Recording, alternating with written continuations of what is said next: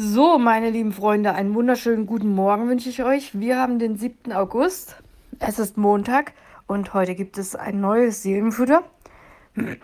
Das Bild habe ich gestern gemacht, als wir, äh, ich mit meinem Hund Bambi Gassi gegangen sind. Es hat geregnet und wir standen dann irgendwann in einer Pfütze und ich habe so ein Bild von oben gemacht. Da siehst du Bambi in ihrer kleinen Regenjacke in der Pfütze stehen, wie sie in die Kamera guckt. Du siehst meine gelbe Regenjacke, die ich sehr gerne anziehe, wenn es regnet. Und die Gummistiefel. Ja. Ja, und was wir erlebt haben, das lese ich dir jetzt mal vor. Ich habe gedacht, da, das, da, da kann ich ja mal ein Seelenfutter draus machen. Passt ja vielleicht auch ganz gut. So, der Titel vom Seelenfutter ist ist füreinander da sein. Und ich habe folgendes geschrieben. Sommer 2023. Ein Sonntag ohne Sonne, dafür gab's Regen. Kein Hindernis, trotzdem Gassi zu gehen. Ich mag Pfützenwetter. Mein Hund Bambi ist ein kleiner Menschenmagnet, auch für viele ältere Menschen. Gespräche beginnen dann meist so. Ich hatte auch lange einen Hund, gefolgt von Erlebnissen mit ihrem tierischen Gefährten und einem kurzen oder auch längeren Rundum-Rückblick in ein langes Leben. Sie erzählen und erzählen und ich ich höre brav zu. Irgendwann kommt fast immer der Satz, aber jetzt bin ich zu alt für einen Hund.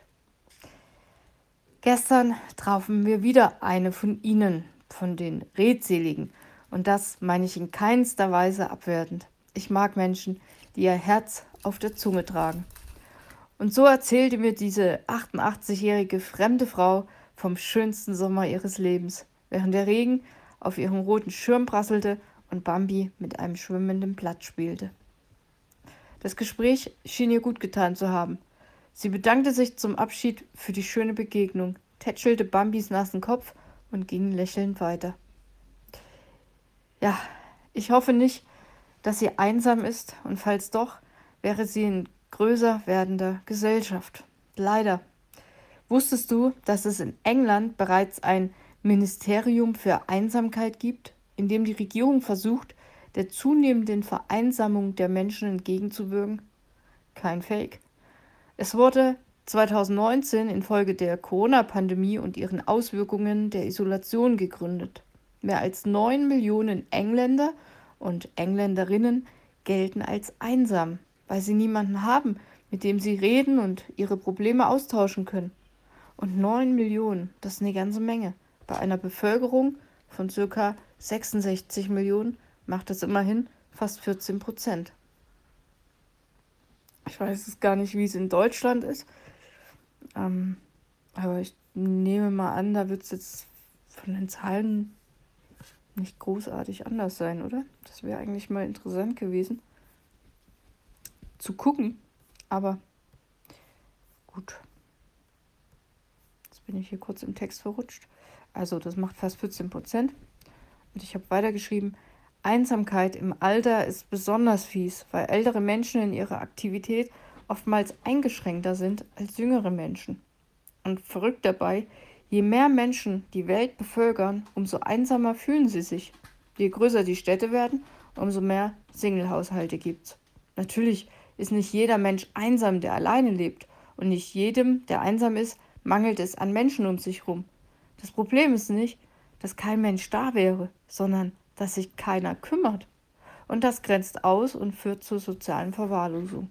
Nicht ohne Grund ziehen sich Menschen, die die Stille genießen möchten, meist in Gemeinschaften zurück. Zum Beispiel Mönche. Oder es gibt ja, glaube ich, auch so Klöster, die man, heißt das Klöster? Kloster? Klöster, die man besuchen kann, wenn man einfach mal abschalten will. Also wortwörtlich, ja, Internet aus, Handy aus, ganz weit weg. Und einfach mal zur Ruhe kommen und ja, sich auf sich selbst konzentrieren. Und ich habe geschrieben, ich glaube, wer Einsamkeit sucht, braucht auch Gemeinschaft. Denn nur wer sich in einer Gemeinschaft aufgehoben weiß, kann die Stille der Abgeschiedenheit genießen.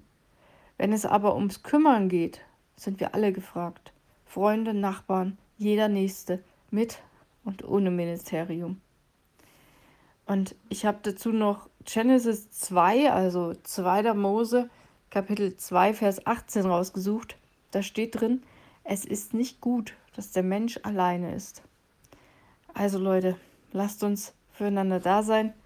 Ich bin gestern spazieren gegangen und es hat mich eigentlich, ja, ein bisschen Zeit, ein paar Minuten gekostet, da stehen zu bleiben und dieser Frau zuzuhören. Das Gespräch fand ich auch ganz interessant.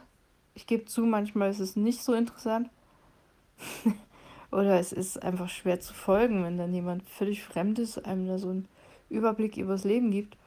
Aber ich glaube, es geht da gar nicht drum, dass das jetzt spannend sein muss, sondern einfach um diese Tat, mal jemandem zuzuhören und einen alten Menschen aussprechen zu lassen, auch wenn der vielleicht für einen selber uninteressantes Zeug erzählt. Ja, ich, aber ich finde es eigentlich immer gar nicht so uninteressant, muss ich sagen. Heute fand ich das sehr angenehm. Ja, kostet nichts und sie ist gegangen und hat gelächelt und irgendwie, ja, war das schön auch für mich, dass, dass sie ein paar gute Momente mit uns hatte. Ich wünsche dir jetzt eine schöne neue Woche mit dem Seelenfutter und überhaupt und ähm, ja, überleg mal, wo kannst du vielleicht für andere Menschen da sein und oder wo erlebst du, dass jemand anderes vielleicht mal für dich da ist. Ja. Jetzt wollte ich noch was sagen, jetzt ist es wieder weg, egal. Ich bin morgen wieder da. Und dann gucken wir mal, was mir morgen so einfällt. Also, mach's gut, schönen Montag und bis dann. Bye bye.